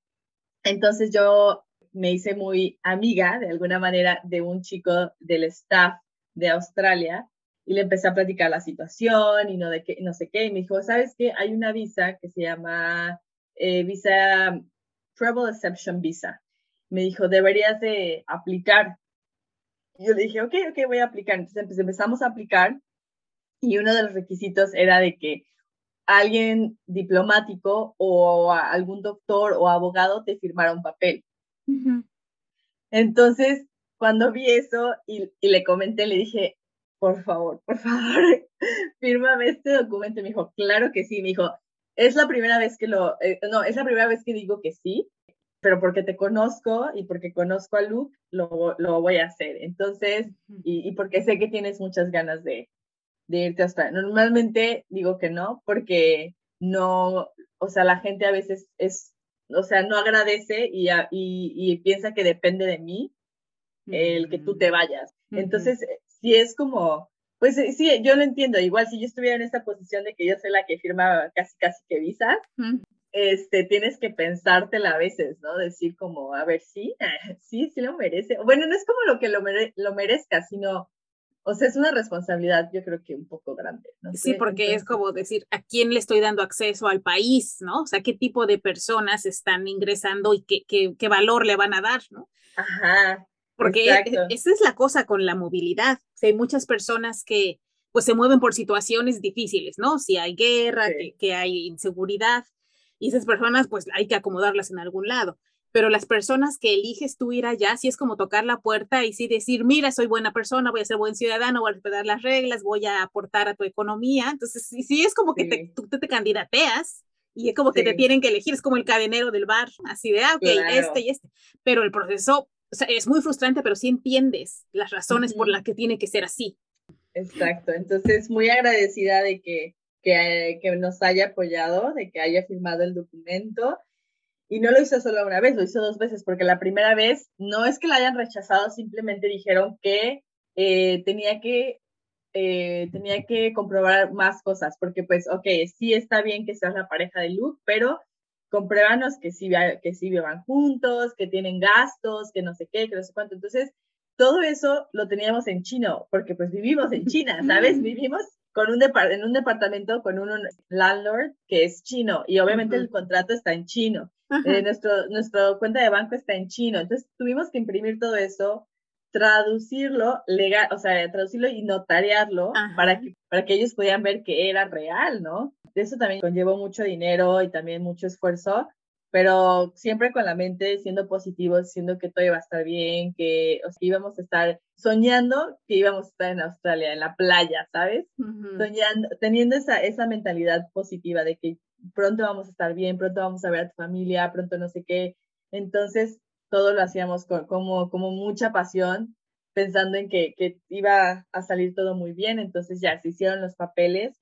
Eh, la segunda vez volvimos a firmar el documento y eh, se volvió a enviar. Eso se envió yo creo que en noviembre del año pasado. O sea, todo empezado desde, o sea, empezamos en enero con el proceso, lo enviamos yo creo que en mayo, dijeron que por el Delta y también que porque había faltado algunos documentos, ¿no? De mayo a agosto hicimos todo este papeleo, lo enviamos y nos dijeron, todavía falta que compruebes una cosa más, lo volvimos a enviar hasta enero, ah, perdón, hasta noviembre, y en enero el 4 de enero me llega un correo que me dice que ya está mi visa y que ya me podía ir. Ah, 4 de enero de este año, o sea, hace, este año. hace tres meses. Sí, mira, te digo eso y me quiero, quiero llorar. Quiero llorar. Pero Luke y yo como que ya estábamos muy mentalizados de que todo iba a salir bien, que desde agosto del año pasado empezamos a vender cosas, empezamos a regalar cosas, este, empezamos a, a donar, eh, porque sabíamos que iba a pasar, en cualquier momento podía pasar. Entonces, desde el año pasado ya estábamos preparando. Enviamos cajas, tres cajas con cosas aquí a Australia, a la casa de su papá, para que, para que cuando nos tocara venir ya no fuera tan pesado tantas cosas. Mm. Entonces, sí, o sea, nosotros íbamos a la par, o sea, haciendo el proceso de la visa, pero también con el, la mentalidad de que sí era ya un cambio de país. Entonces, tuvimos que enviar cosas, vender cosas y demás. Y, este, y ya en el momento que llegó, obviamente mucha felicidad, pero también mucha incertidumbre a la vez, porque es como, a ver, pero, o sea, si ya llegó, así estábamos preparados, pero a la vez, ¿qué? ¿Cómo? Ahora sí, ya, sí, eso pasa cuando has esperado algo mucho tiempo. Sí, sí, sí. Mm. Entonces, Luke, este, renunció al siguiente día, literal, mm. y dijo, yo quiero disfrutar mis últimas semanas en Beijing, de, de mi casa, porque ha sido su casa, su hogar, Beijing, por nueve años. Entonces él, él dijo, yo me retiro, así como tiró el micrófono y empezó a disfrutar pues de la ciudad que, que estuvo tantos años con él. Y yo trabajé hasta el último día, este, y bueno, y no, no fue que renuncié, renuncié, simplemente dije que, que iba a ir a Australia y no di más detalles. No di muchos detalles porque yo sabía que la visa con esta que, que tengo ahorita no, todavía no tengo el permiso para trabajar eh, legalmente, entonces tengo que esperarme tres meses y después de eso ya puedo empezar a trabajar y, por eso decidí que solamente les dije a ellos, voy a ir a Australia con mi, con mi futuro esposo, quiero casarme y eh, nos vemos pronto, así, porque de por sí yo nunca tomé vacaciones, o sea, en China es de que si tú no pides vacaciones, en, en, mi, en mi caso, en los que trabajan como en, en oficina, los que trabajan en escuelas es diferente, es otra historia, porque tienen vacaciones porque los niños tienen vacaciones. Mm, Pero en, en, la oficina literal te dice, mira, tú tienes 18 días de vacaciones. Tú los puedes usar cuando quieras y tú los puedes pedir cuando quieras. Si no los usas, perfecto, puedes seguir viniendo a trabajar y no tenemos ningún inconveniente. Entonces, yo nunca en mi vida, o sea, no en mi vida, pero en esos casi tres años que he estado trabajando para ellos, no pedí ninguna vacaciones, porque me tocó justo la pandemia y siempre me decían, eh, no puedes salir, no puedes salir de Beijing. Entonces yo decía, ¿para qué me quedo, o sea, para qué me quedo en mi casa o para qué me quedo paseando en Beijing cuando ya he visto Beijing? Mejor voy a trabajar.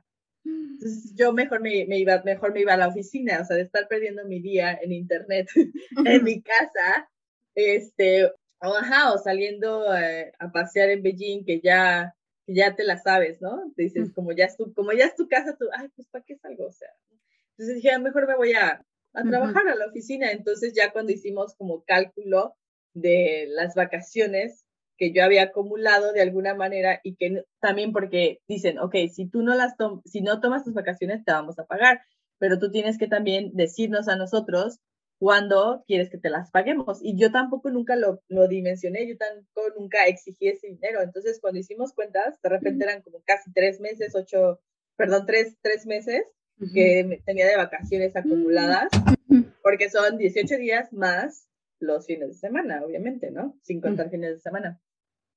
Entonces, por eso dije, bueno, yo me voy tres meses a Australia y ahí nos vemos pronto. Entonces, en teoría, voy a regresar, pero pues no saben que todavía no, que no voy a regresar. Oye, ¿y cómo, ¿y cómo los ha tratado Australia? Ya que llegaron allá, ¿cómo se han establecido? Ahí está la familia de Luke, pero ustedes llegaron por su parte, me imagino. Sí, llegamos a Sydney primero, nos quedamos ahí unos días en una, en una casa de un amigo que no estaba él en esa casa por prevención, porque pues viajamos tres días.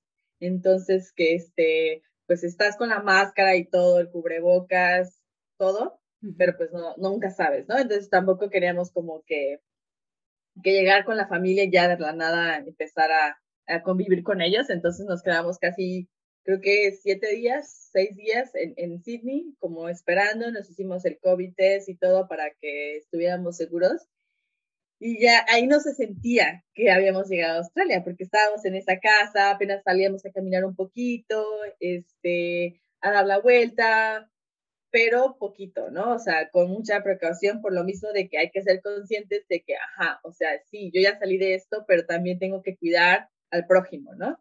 Entonces, nos, nos cuidamos y después ya decidimos venirnos aquí a Gold Coast y se sintió tan irreal. Era mucha emoción, estaba muy nerviosa, los abrazaba y ellos así de sí, sí soy real y ya sí, ya sí. Solo los habías visto a través de pantalla. Solamente por pantalla y todo muy bonito, este, o sea, todo es muy verde, muy fresco, hace calor, algo que a mí me encanta, que haga calor. Entonces, este, nos acomodamos aquí en, en, en, un cuarto de la casa del papá de Luke, estamos pues súper bien, o sea, de verdad todos los días hay algo como nuevo, siempre Luke es como de, ¿quieres ver el atardecer en tal lugar? Y yo súper sí, o sea, vámonos, entonces vamos a ver este atardecer, o ¿quieres hacer picnic aquí? yo sí, sí, claro que sí, vamos a hacer picnic. Entonces, como más contacto con la naturaleza, algo que no, me faltaba mucho a mí eh, estando en Beijing, que es una ciudad muy grande. Y muy contaminada, ¿no? También tiene ese problema. Sí, sí, sí. Yo también, como creo que lo mencioné en la entrevista con Angélica, yo usaba cubrebocas muchísimo antes de que empezara la pandemia. Entonces, por lo mismo de la contaminación, no, no, no porque había un virus, simplemente por la contaminación y por cuidar mis, mis propios pulmones. Y la niña con la que yo estaba viviendo, ella usaba una maquinita que también te la pones así, entonces esa maquinita como que tenía aire, no sé, no sé exactamente qué era, pero era para limpiar sus pulmoncitos. Hmm. Entonces, o sea, la gente está consciente de que hay un problema, pero pues aún así, pues siguen ahí. Pues sí, tienes que vivir de alguna manera. Sí, pero no, Australia ha sido muy, muy, muy perfecto, o sea, ha sido perfecto. Eh, no, no es que, gracias a que Luke ah, tiene aquí su familia y a sus amigos, sus amigos han sido muy amables, muy cálidos conmigo. Mm. Entonces, este, me siento muy, muy, muy bienvenida. Obviamente, me siento a veces nostálgica porque pues extraño a mis papás, a mis amigos, este, quisiera compartir todo con ellos, ¿sabes? Pero ya, mis papás también ya sacaron pasaporte, entonces vamos a, a intentar aplicar ahora una visa para ellos. Esperemos que no tarde un año. Ah, sí, ojalá. Oye, Malvina, si hace 10 años alguien te hubiera dicho todo lo que ibas a vivir los siguientes 10 años, ¿le hubieras creído? Ay, no, le hubiera dicho, estás loquito. Porque vas a cumplir 27, pero tú a los 16, 17 fue cuando empezaste como que tu aventura eh, en, el mundo. Sí. ¿Quién iba a decir todo lo que ibas a vivir? Ay, no, ya sé, la verdad, muy bendecida, eso ha sido una locura. Y yo creo que igual, si yo le podría dar un mensaje a esa niña de 16, 17 años, es como, sigue siendo loquita, sigue teniendo esas ideas tan loquitas que siempre has tenido y, y, no, y no pares, o sea, igual a veces, muchas veces era así como que, ay, porque me llegaron a decir que era media malinchista a veces y ah, te duele, ¿no? Te duele porque dices, pero soy mexicana y me gusta mi país, pero también me gusta viajar y me gusta estar en ese país y quiero conocer y quiero hacer y quiero no sé qué. Y uno se siente mal y también uno se siente mal cuando algún familiar te llega a decir, oye, ¿qué no quieres a tu familia? ¿Por qué no quieres estar aquí en México? O sea, ¿por qué dejas a tus papás? O este, tu hermana también quiere viajar, ¿por qué no dejas que ella también tenga una oportunidad? Entonces te llegan muchos mensajes pues negativos de alguna manera cuando tú piensas que estás haciendo algo muy padre y lo que duele a veces un poco más es que es de tu familia, ¿no? O sea, bueno, tal vez no tan familia tan cercana, pero sabes de que el primo, de que alguien, alguien que te conoce. Sí, sí, sí. Y entonces es, se siente a veces un poquito feo, pero yo creo que a esa niña yo le diría, sigue normal, tú sigue haciendo lo que tú siempre quisiste, no, no, no te limites. O sea, yo, yo creo que no podría cambiar nada de aquella niña chiquita sin, ninguna expectativa, o sea, de verdad, yo creo que también mis papás me dieron muy bonitos valores, que igual estar en un país y con tanta libertad no, implica o no te dice que tienes que ser, o sea, sabes, que tienes que estar como toda loca y hacer mil cosas. No, al contrario, o sea, tú tienes tus valores y tú eres tú en ese país y quieres aprender, absorber, compartir. Entonces, yo creo que que ella lo ha hecho muy bien y a veces, de hecho a veces, hablando hace unos días con una amiga, le dije, a veces quisiera ser esa niña que siempre se aventaba todo y porque ahorita a veces, como ya estoy como en esta responsabilidad de que tengo 27, casa y todo eso, tengo miedo, ¿no? Te da miedo decir, bueno, me aviento a hacer esto. Este, o porque Luker me decía, bueno, ¿y, si compramos eh, una, una caravana y nos vamos a vivir? Eh, porque pues vemos lo que está haciendo Angélica o porque vemos que otros amigos o porque vimos la entrevista que tú que tú le hiciste a la chica que vive en un bote, y si mm. compramos un bote, y mm. yo así de, pero es que no, y luego, ¿cómo vamos a pagar? ¿Y cómo vamos a hacer esto? Y, cómo? y entonces digo, ay, quisiera esa, esa niña que tenía todas esas, este, no tenía miedo, no tenía miedo y decía, vamos, no tengo problema. Y vamos a hablar en frente del público y que no me importe si no me sale bien el serbio y que no me importe si no me sale bien el inglés, yo te estoy diciendo algo, ¿sabes? y ahora es como, quiero cuidar muy bien mi inglés, quiero quiero ser perfect, perfeccionista, lo que estoy diciendo, que me entiendan, verme profesional. No, o sea, sé tú misma. Exacto, sí, sí, yo creo que todas esas capas nos van cayendo cuando vas siendo adulto. Como que dices, no, ya tengo que estar en papel adulto, pero ¿quién dice que ya tienes que estar en papel adulto? O sea, mientras tú sigas fiel a tus raíces, fíjate una frase muy bonita que seguro la has escuchado que dicen los papás te tienen que dar raíces profundas, pero también alas para que tú puedas volar en el mundo. Y yo creo que la satisfacción más grande de unos papás es ver a su hijo, a su hijo o hija independiente, que pueden desempeñarse en el mundo con éxito. Entonces yo creo que tus papás y tu abuelita están muy orgullosos de ti y tú eres sus ojos, imagínate el orgullo de ellos de ver, mi hija se ha enfrentado a todo esto y todo lo ha superado, o sea, es así como muy buen trabajo, yo creo que se hacen así, Una palmadita, en la espalda. Sí, pues te agradezco muchísimo que nos hayas contado todo esto. Ay, no, muy Te felicito por todas estas, eh, pues ganas, el entusiasmo que muestras para ir por tus sueños y yo, yo también votaría porque, porque no lo dejes, porque yo creo que eso ayuda mucho también a elevar la energía de este mundo y, y de hecho no hay manual de cómo hacer la vida, tú puedes hacer la vida como tú quieras. Y cuando te das cuenta de ese poder, no hay límites, los límites te los pones tú. Entonces, si quieres dar un último mensaje. No, que estoy muy agradecida por esta entrevista. De verdad, cuando me escribiste, a veces me quedé como, ¿qué? ¿Alguien me quiere entrevistar? Pero no, me siento muy agradecida y también si, si puedo apoyar igual a alguien con estas becas, porque hay muchísimas becas en las cuales a veces uno piensa que la limitación es el dinero, pero creo que no, que hay muchas oportunidades y siempre va a haber específicas oportunidades para cada uno. Entonces yo creo que no hay que desaprovechar, hay que investigar, hay que tener muchas ganas y, y también tener muy clara esa meta, de repente visualizarse de que ya estoy allá y eso lo va a hacer como más más agradable, más ameno el camino y te va a dar muchas fuerzas. Entonces, nada, gracias por la entrevista. Me, me gustó mucho hablar y sacar esto mm. y, que, y que me escucharas, sobre todo que me escucharas con mucha paciencia, con mucha alegría y compartir también esa energía que tú tienes es, es, increíble. Muchísimas gracias. Ay, gracias a ti, Malvina. Todo lo mejor para ti, para Luke, eh, ahora en Australia. Que les vaya todo muy bien por allá. Muchas, muchas gracias.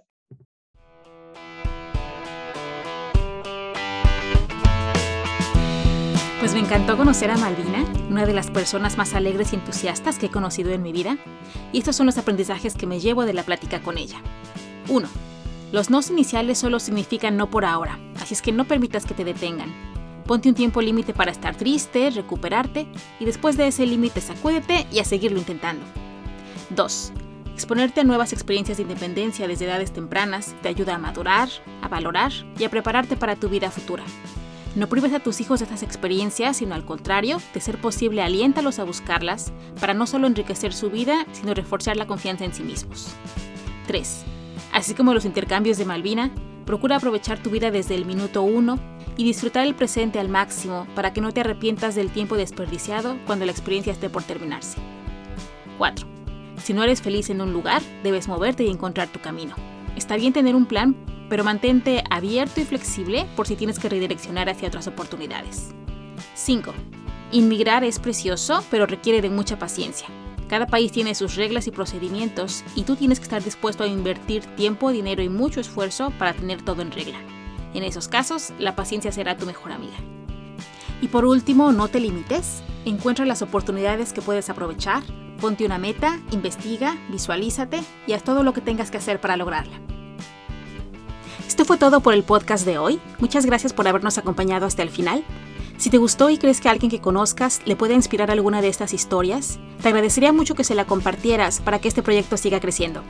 Igualmente, si escuchas esto en Spotify, me ayudaría mucho si le das 5 estrellas o escribes un review si es que lo escuchas en Apple Podcast. También puedes darle clic a la campanita de seguir para que te avise cada semana que haya un nuevo episodio. Te invito también a unirte al grupo de Facebook llamado La Magia de Atreverte, donde podemos estar más en contacto y compartir más historias y reflexiones que nos ayuden a todos a crecer. Esto es todo por el día de hoy. Espero que tengas un gran día y nos vemos la siguiente semana.